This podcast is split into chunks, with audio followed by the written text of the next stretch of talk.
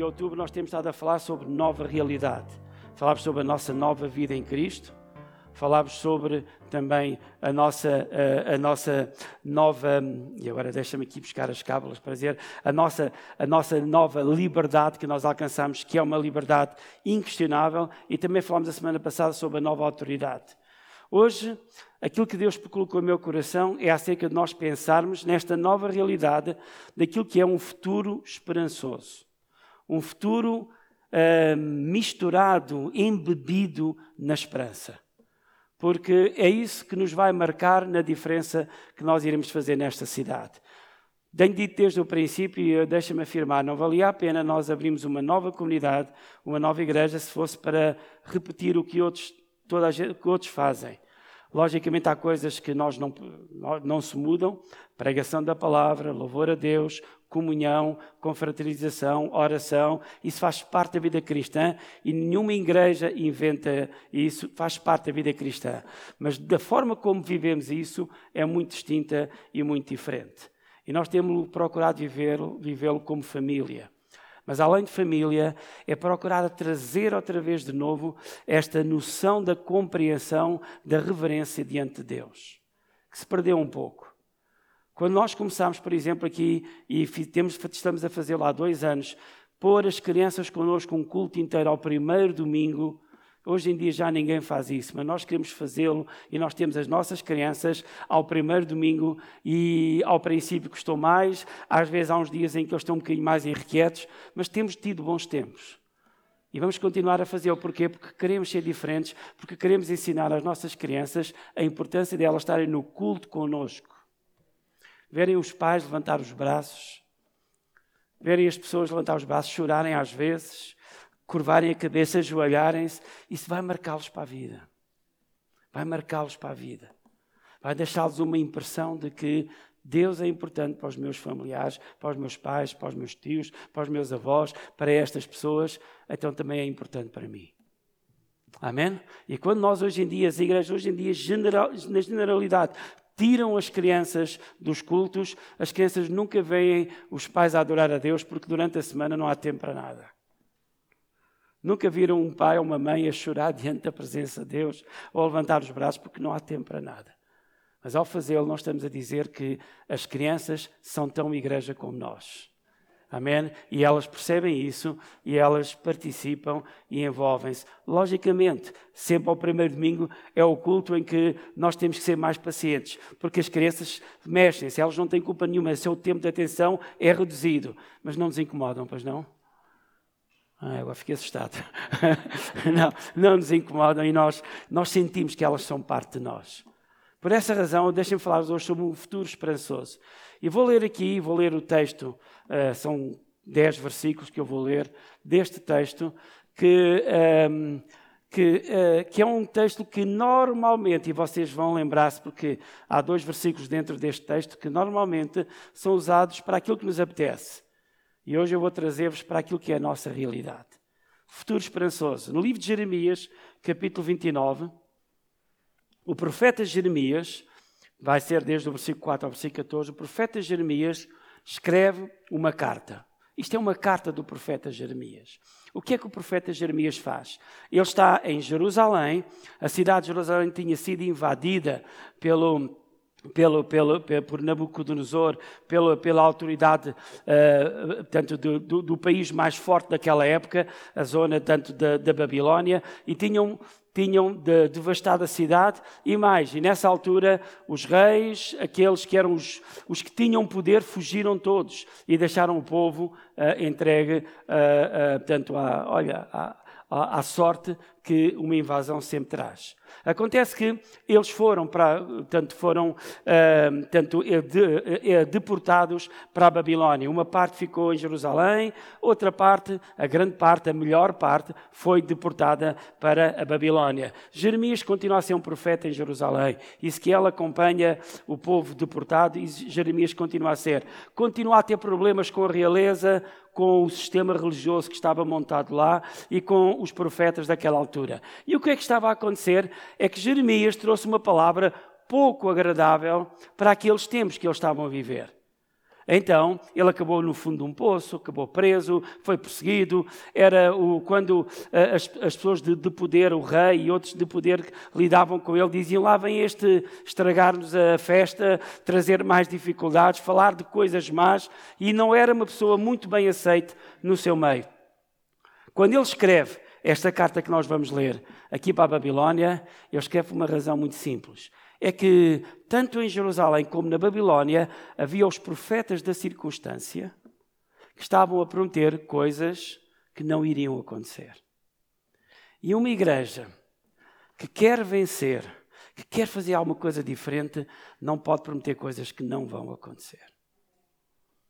Tem que, temos que acabar com, com esta falta de temor, com esta brincadeira de nós irmos a um culto e ter 50 promessas, 50 profecias que nunca acontecem e continuamos a nossa vida como se fosse normal. Não, não é normal. Nós não temos que ser pessoas que aceitamos tudo o que nos vem dizer é muito agradável, porque normalmente o que nos vem dizer é sempre agradável. Tu vais vencer. A tua vida vai mudar e vai ser completamente diferente. Vais ter uma, um futuro brilhante. E nós ficamos encantados com aquilo, mas isto é oco a maior parte das vezes e, nós, e na verdade não nos traz à terra, ao chão da vida, à realidade da vida que nós temos que enfrentar no dia a dia. Eu gosto mais de um profeta como Jeremias do que os profetistas ou os profetismos que há por aí hoje e que também havia no seu tempo que não nos levam a lado nenhum.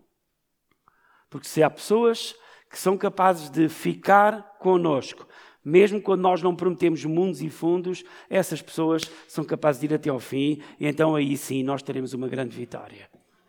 Amém? Então vamos ler esta passagem bíblica. Eu vou ler numa tradução que às vezes é diferente daquela que está aí, mas diz a mesma coisa, só que algumas vezes há palavras que são mais fortes uh, do que algumas que estão um pouco mais batidas nas traduções que às vezes nós usamos.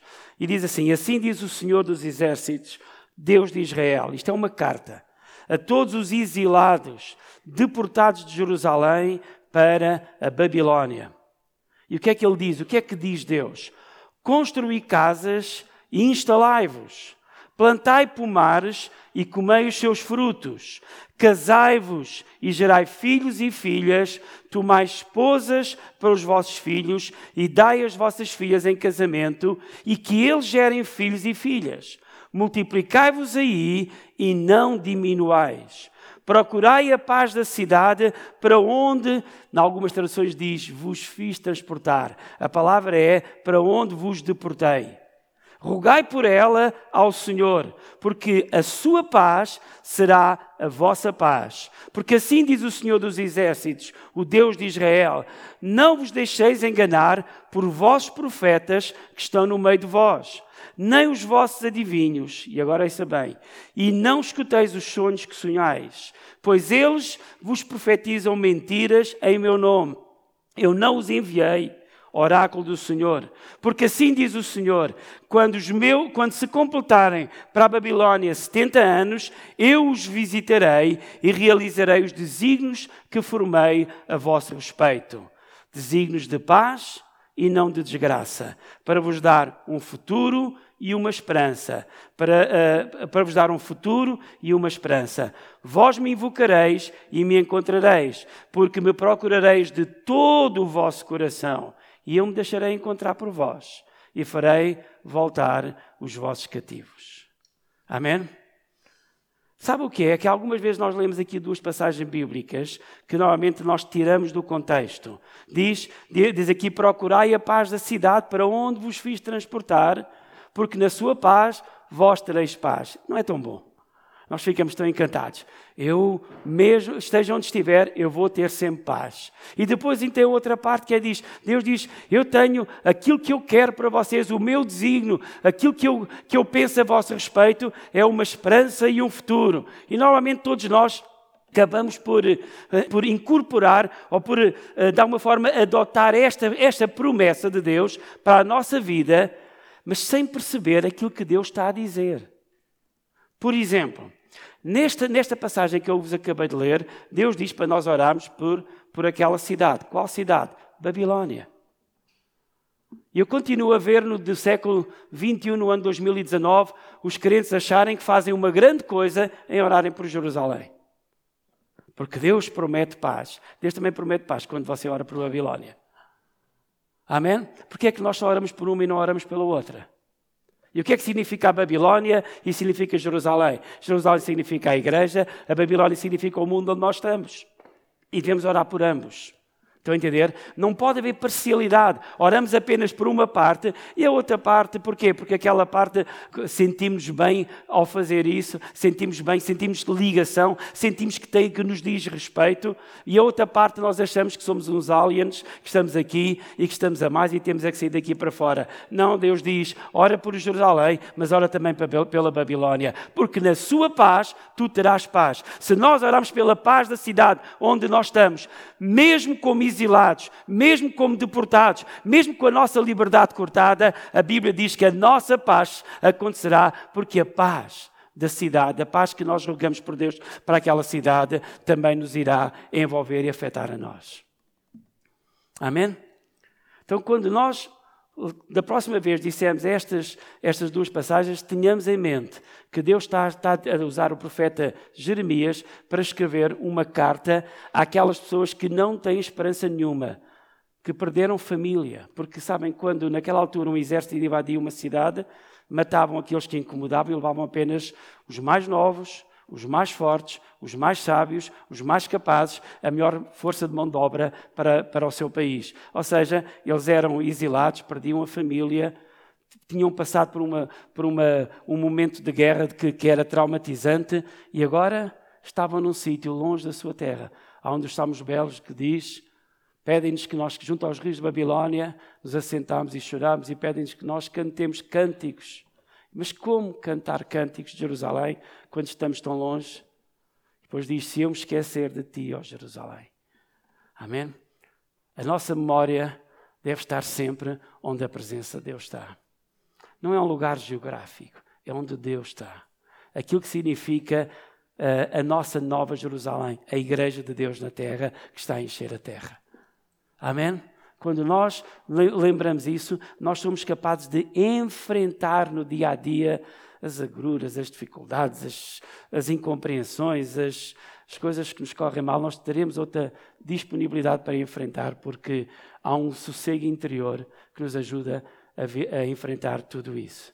Então, deixem-me mostrar-vos aqui três uh, realidades que nos ajudam a ter este futuro esperançoso.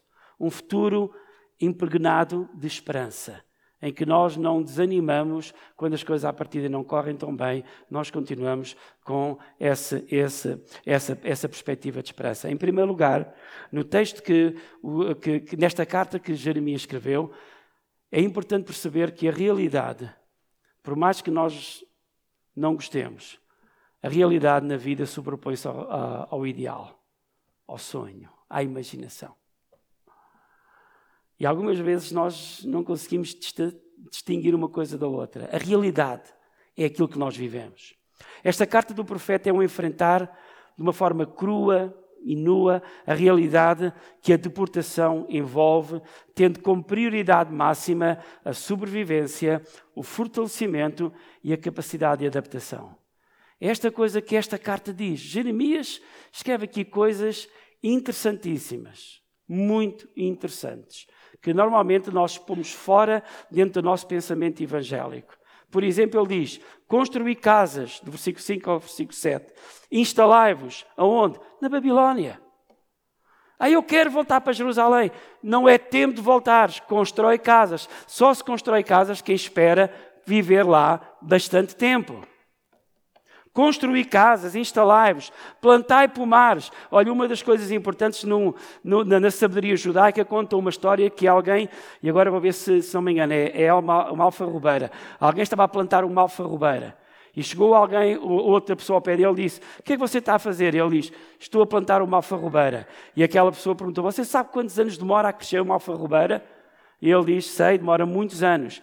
Você tem compreende que essa alfarrobeira só será grande, só começará a dar fruto quando você já não estiver cá. Ele disse: Eu sei isso. Mas sabe, quando eu cheguei aqui, eu encontrei alfarrobeiras que foram plantadas pelos meus antecessores. E se eu não fizer isso para as próximas gerações, eu não estou a honrar aquilo que fizeram por mim. E é importante, é precisamente isto que está aqui a dizer: plantai pomares. Ou seja, Deus está a dizer, meus amigos, onde vocês estão, podem gostar ou não, a coisa vai durar tempo. Hum? E um profeta escrever isto a um povo não deve ser nada agradável. Amém? Alguns dirão logo: este não é espiritual. Este homem não tem fé. Este homem não, não ouve Deus falar. E por aí fora. Mas Jeremias permaneceu e é um dos livros mais belos da Bíblia. E nós temos aqui, e foi um profeta que ajudou o povo a passar estes anos de deportação. Portanto, plantai pomares e comei os seus frutos, casai-vos e gerai filhos e filhas. E agora aqui vai entrar numa área que normalmente ninguém toca. Eu hoje também não vou adiantar muito. Mas está escrito. E foi Deus que mandou. Tomai esposas para os vossos filhos. Esposas de quem? Dos babilônios. Dos babilônios. Não é, não é, é Deus a dizer: tomem esposas para os vossos filhos. Mais, ainda pior, dai as vossas filhas em casamentos e que eles gerem filhos e filhas, multiplicai-vos aí e não diminuais. Deus, na estratégia para que o povo de Israel não fosse desaparecesse no meio daquela, tanto, da, daquela cultura babilónica, diz: casem-se uns com os outros. Não, isso não é um problema para Deus. Sabe porquê? Porque é que algumas vezes nós, nós, nós temos essa dificuldade? É porque nós continuamos a achar é que entre um crente e uma pessoa não crente, o não crente tem mais convicções, tem mais força, é capaz de saber mais do que uma pessoa crente. Ouça com atenção, só um crente muito fraquinho é que é assim. Um crente, um filho de Deus, se é uma pessoa de convicções, de convicções fortes, e acredito que esta comunidade está a formar pessoas de convicções fortes, ela é capaz de estar com os outros, pode ser num relacionamento conjugal ou noutro qualquer, e é ele que influencia e não é influenciado. Amém? Eu sei que há pessoas que são capazes de olhar para isto e dizer, ah, é, não quer dizer bem isto, quer dizer isto. Todos os exegetas dizem, é isto que Deus está a dizer. E depois que termina dizendo, procurai a paz da cidade para onde vos deportei, rogai por ela ao Senhor, porque a sua paz será a vossa paz. A paz da cidade é a nossa paz. Nós às vezes andamos à procura de outra paz. É o mundo não dá nada, isto não a paz da cidade onde tu estás, na geração em que tu vives, no bairro onde estás. Ou seja, vamos procurar criar um ambiente agradável à nossa volta, porque isso vai trazer paz à nossa vida. Amém? Sabe qual é, às vezes, a minha, a, a, minha, a minha conclusão em muitos aspectos? É que os cristãos, às vezes, são muito conflituosos no sítio onde estão no trabalho, na família, na vizinhança e por aí fora. E depois não percebem porque é que as pessoas não desligam e não querem ouvir falar de Jesus por nós. Mas se você for uma pessoa que onde está leva uma paz, leva um diálogo de concordância, um diálogo de aproximação, um diálogo de, de estabelecer pontes, as pessoas vão escutá-lo também quando, quando você falar acerca daquilo que está no seu coração, do amor de Deus que habita em si. Ah, pastor, mas há pessoas que eu fiz e não aconteceu. Há sempre gente e haverá sempre gente. Na Babilónia eles encontraram gente de certeza assim. Mas sabe uma coisa? A influência de Israel, a influência deste povo que foi deportado, deportado na Babilónia, foi de tal maneira que séculos depois, séculos depois, acredita-se, tudo indica que sim, portanto os dados são muito fortes, que aqueles magos não os reis magos, mas os magos que vieram do Oriente, vieram da Babilónia. Pessoas que de alguma forma tinham aprendido pela palavra de Deus que havia um rei que iria nascer em Israel, mas não sabiam interpretar, olhavam para as estrelas e tentavam perceber. Mas mesmo assim conseguiram chegar lá e perceber que alguma coisa ia acontecer em Israel, centenas de anos depois. Porquê? Por causa da influência deste povo. Só que não sabiam depois das promessas, porque não tinham conhecimento da palavra. E quando chegaram lá e foram lá a Jerusalém, porque logicamente os reis nascem na capital, não nascem em aldeias. Belém era uma aldeia, nem sequer era uma cidade. Era um, local, um lugarejo pequenino. Não nascem nesses lugares. Houve alguém que leu a palavra e disse: E tu, Belém de Judá, não serás a menor, antes de ti verá, nascerá o rei. Amém? E então aí eles já tiveram aquilo que eles conseguiam ver nas estrelas e aquilo que eles eram capazes de perceber pela palavra de Deus. Uma conjugação extraordinária que o Natal nos lembra: a criação e a palavra. Amém? E alguns de nós, às vezes, somos tão fanáticos, tão fora deste mundo, que estamos agarrados à palavra e não ligamos à realidade à nossa volta. Somos incapazes de ler as coisas à nossa volta. Que Deus nos ajude e Deus faça de nós uma comunidade que percebe a realidade. Isto aqui não é fantasias, não é imaginações, não é uh, ideais. Isto é a realidade da vida e é na realidade da vida que Deus fala à nossa vida e nos mostra como Deus nos ama e como nós podemos fazer a diferença. Amém? Segundo aspecto que esta passagem bíblica nos mostra é que nós devemos fugir daquilo que eu chamo aqui, eu tentei arranjar aqui um nome para aqui, melhor, eu vou-lhe chamar de uma espiritualidade vazia. Se calhar podia ter sido mais direto, mas ficamos por aqui. Fugir, e aqui é fugir mesmo, de uma espiritualidade vazia. Como sabemos, como é que nós sabemos o que Deus quer em determinado contexto e em situações que enfrentamos? O que é que Deus quer para a nossa vida? Que é que Deus quer desta situação? Por vezes, dizer coisas espiritualmente aceitáveis parece ser a única forma de enfrentar o problema. Mas hoje eu tenho de dizer-vos que não, não é. Eu estou farto de ver gente que a vida deles está um caos, mas depois recebem uh, uma profecia dizendo uma coisa maravilhosa, mas que não lida com aquilo que levou a pessoa àquele caos e a pessoa anima-se naquele dia, naquela semana, às vezes até dura um mês. Passado pouco tempo está outra vez num caos ainda mais complicado e pior. Deus disse que ia acontecer e não aconteceu. Eu, a Irene e a, Maria José, esta semana estivemos no funeral de uma pessoa amiga. Um, e neste funeral desta pessoa amiga, um, muito daquilo que foi dito eu, quando estava ali a ouvir aquilo, estava a pensar: puxa, eu vou pregar isto domingo. Muito daquilo que foi dito, em que algumas pessoas, sobre o porquê, graças a Deus, o pastor que pregou, o pastor Carlos Cardoso, trouxe alguma coisa que é a forma como eu acho que nós devemos olhar para a vida. A vida é um mistério. Porque é que Deus chama uns e deixa cá outros? É um mistério, ponto final. Mas olha para, para muito daquilo que foi dito ali, e, noutros, e acontece normalmente quando nós não sabemos lidar com a morte. É que nós passamos a vida uh, uh, a olhar para, para, para, para, estas coisas negando, ou tendo, vivendo num, num estado de negação. Quase que isto não está a acontecer, nós, nós não queremos aceitar o que nos está a acontecer. Mas sem aceitar o que está a acontecer, nós não somos capazes de lidar com isso. Veja o que diz aqui o versículo 8 e 9. Porque disse, assim disse o Senhor dos Exércitos, o Deus de Israel: Não vos deixeis enganar. Com quem? Com os vossos profetas que estão no meio de vós. O que é que estes profetas, se lerem o livro de Jeremias e também o livro de Crónicas e de Reis também falam sobre isto, o que é que eles estão a dizer? Nós vamos vencer, nós iremos triunfar sobre isto, nós vamos conseguir vencer, nós conseguir. E sabem, e esta coisa martelar, e as pessoas gostam de ouvir, não nos traz à realidade do chão da terra. Nós somos pó. Estamos ligados a esta terra. E se nós não pusermos os pés assentes na terra, nós não podemos lidar com os problemas reais desta vida. Amém? E algumas vezes que eu olho à minha volta é que vejo pessoas que, estão à espera que venha um profeta para lhe dizer uma coisa agradável.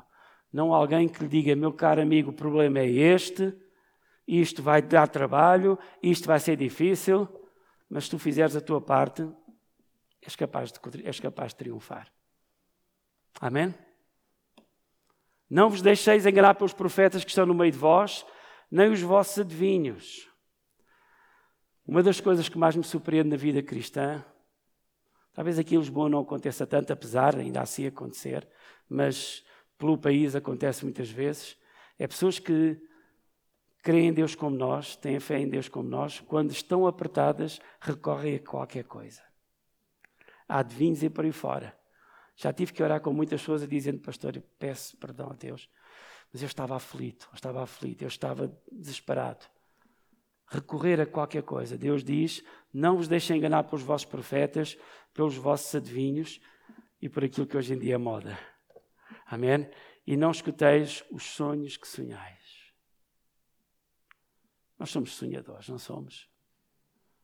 Mas ouça com atenção: 99% dos teus sonhos não se vão cumprir. Porque são sonhos. Amém? Conforme a, a agitação que tu tens no dia, tu vais sonhar e sonhamos os maiores disparates, às vezes. E depois trazemos, pastor, o que é que isto quer dizer? Não faço ideia. Porque eu também sonho com disparates. Certo? Pastor, você não acredita em sonhos? Acredito. Mas acredito em sonhos com os pés assentos no chão. Amém? Coisas reais da nossa vida. Porque ele diz assim: Pois eles profetizam mentira em meu nome. Eu não enviei oráculo do Senhor. Agora, essa atenção. Há uma passagem de outro nome que diz: Como é que nós sabemos se é Deus que enviou o profeta ou não? E é simples, Deus torna as coisas simples. Se o profeta diz uma coisa e não aconteceu, falou em seu próprio nome, eu não o enviei. Amém? Agora, ouça, eu, quando toda a gente que vem até mim e me traz uma profecia, eu aceito todas. Todas. Algumas pego logo nelas e digo assim: pronto, isto não tem nada a ver comigo, não faz parte da minha vida. Mas há outras que eu ponho ali em stand-by. Se é de Deus, vai acontecer. Se não é de Deus, vai passar.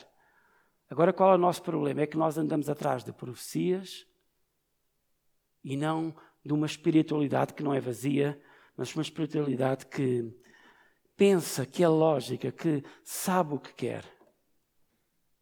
Porque uma espiritualidade vazia, a gente quer é sair daqui do culto muito animado e com uma profecia que nos diga o que é que nós devemos fazer ou não devemos fazer, ou as coisas boas que estão para acontecer na nossa vida e que depois nunca acontecem. E o que é que nós fazemos? Queremos a profecia da semana que vem.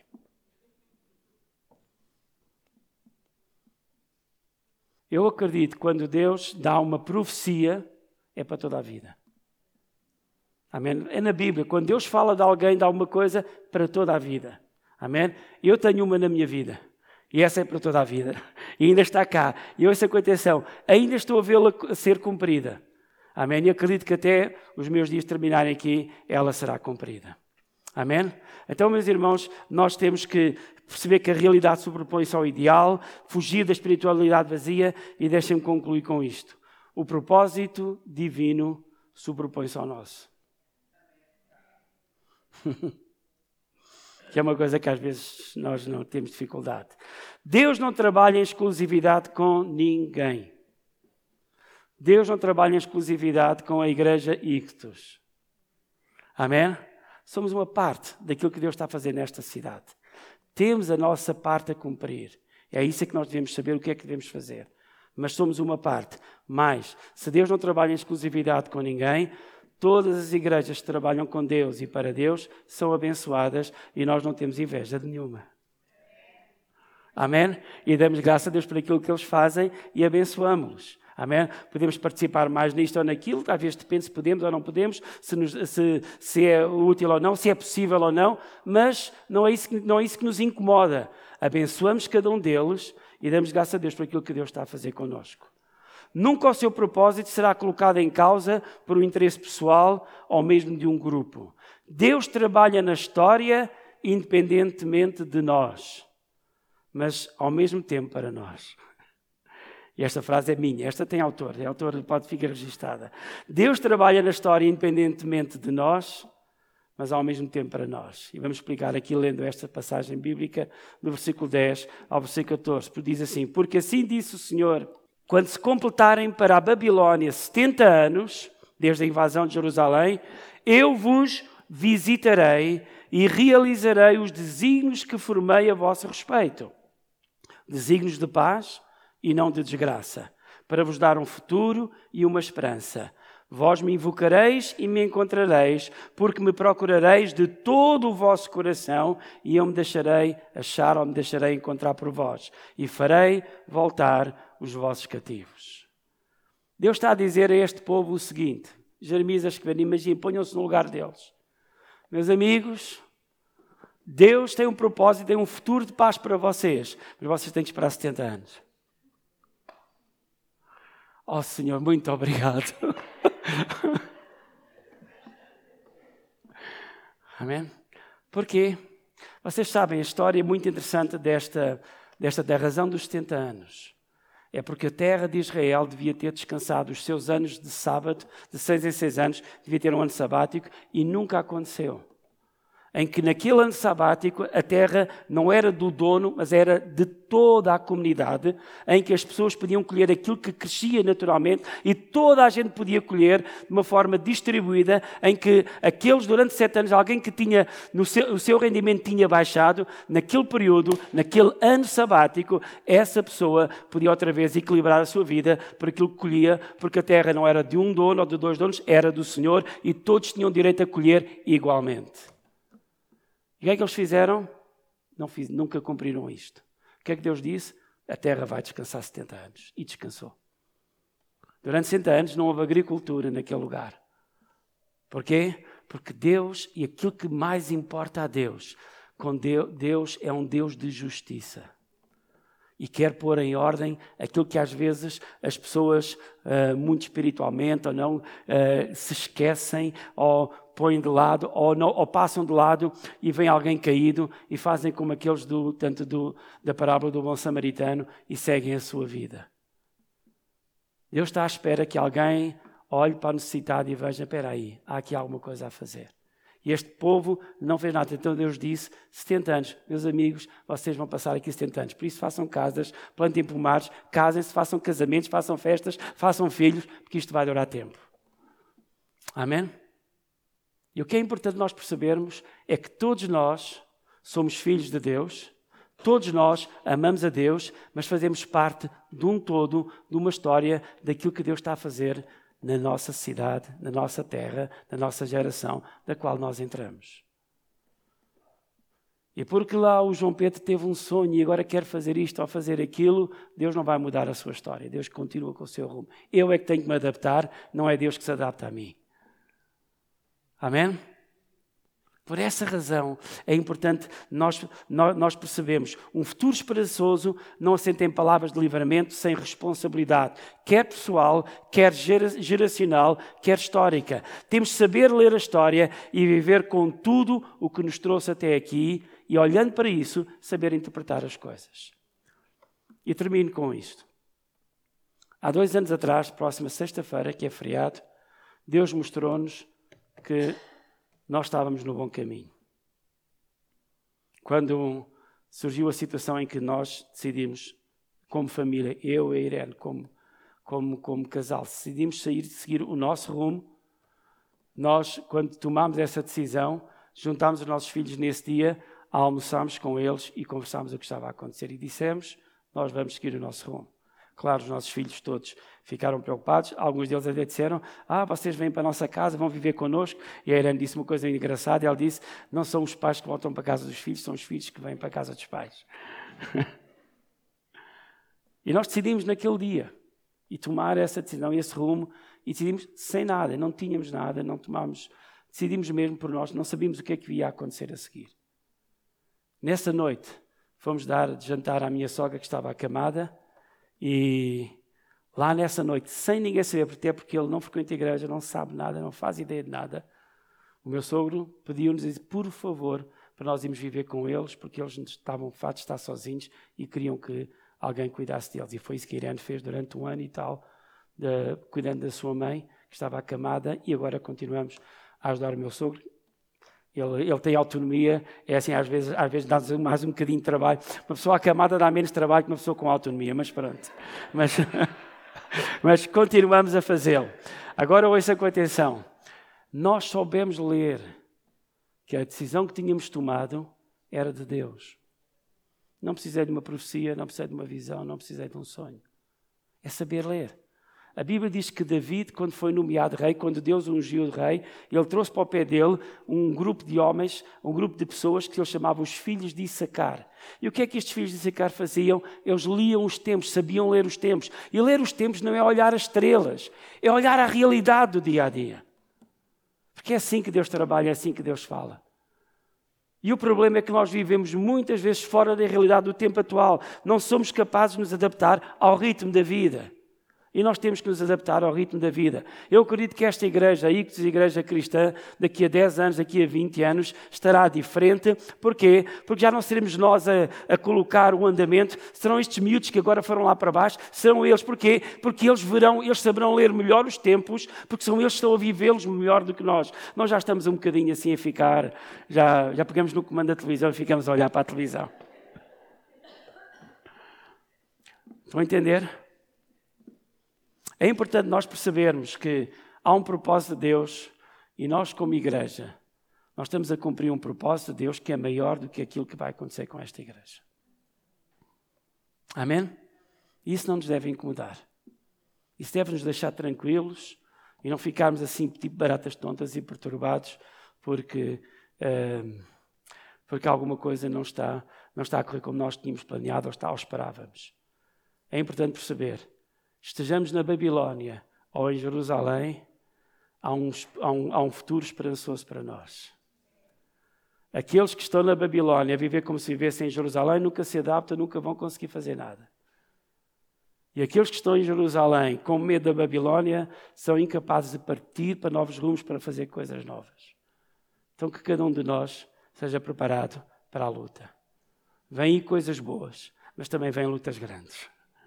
Amém? Mas nas lutas nós mostraremos de que, de que género somos feitos e de que, daquilo que somos capazes de construir. Amém? Por isso, contamos com cada um de vós. Amém? Para levar avante este caminho. Amém? Vamos ficar só durante alguns segundos, um minuto, em silêncio. Vamos pedir que cada um de nós feche os seus olhos. Fique durante algum tempo em silêncio.